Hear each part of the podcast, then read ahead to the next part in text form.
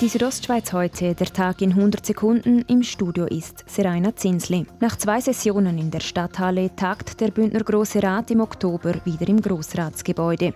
Weil die Mindestabstände dort aber nicht eingehalten werden können, gilt eine generelle Maskenpflicht. Das hat die Präsidentenkonferenz des Grossen Rates in Zusammenarbeit mit der Kantonsärztin und dem Hochbauamt beschlossen.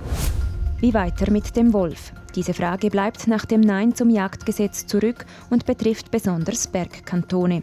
Die Wolfspopulation werde in den nächsten Jahren rasant ansteigen, wie der Bündner CVP-Ständerat Stefan Engler sagt. Wir werden äh, sehen, dass das trotz Herdenschutz es nicht wird möglich sein, dass äh, konfliktfrei nebeneinander können leben zu lassen. Die Umweltorganisationen seien jetzt gefordert, Lösungen aufzuzeigen.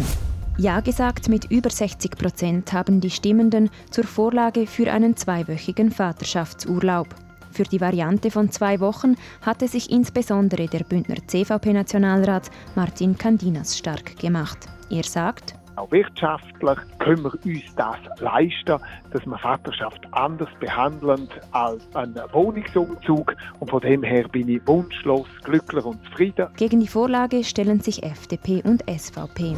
Die Begrenzungsinitiative der SVP ist am gestrigen Abstimmungssonntag mit 62 Prozent klar abgelehnt worden. Das deutliche Resultat hat auch die EU zur Kenntnis genommen. EU-Kommissionspräsidentin Ursula von der Leyen sagt, ich begrüße dieses Ergebnis. Ich werte es als ein positives Signal. Wir wollen unsere Beziehungen weiter festigen und weiter vertiefen. Die Schweizer Stimmberechtigten hätten gezeigt, dass sie eine enge Bindung zur EU schätzten.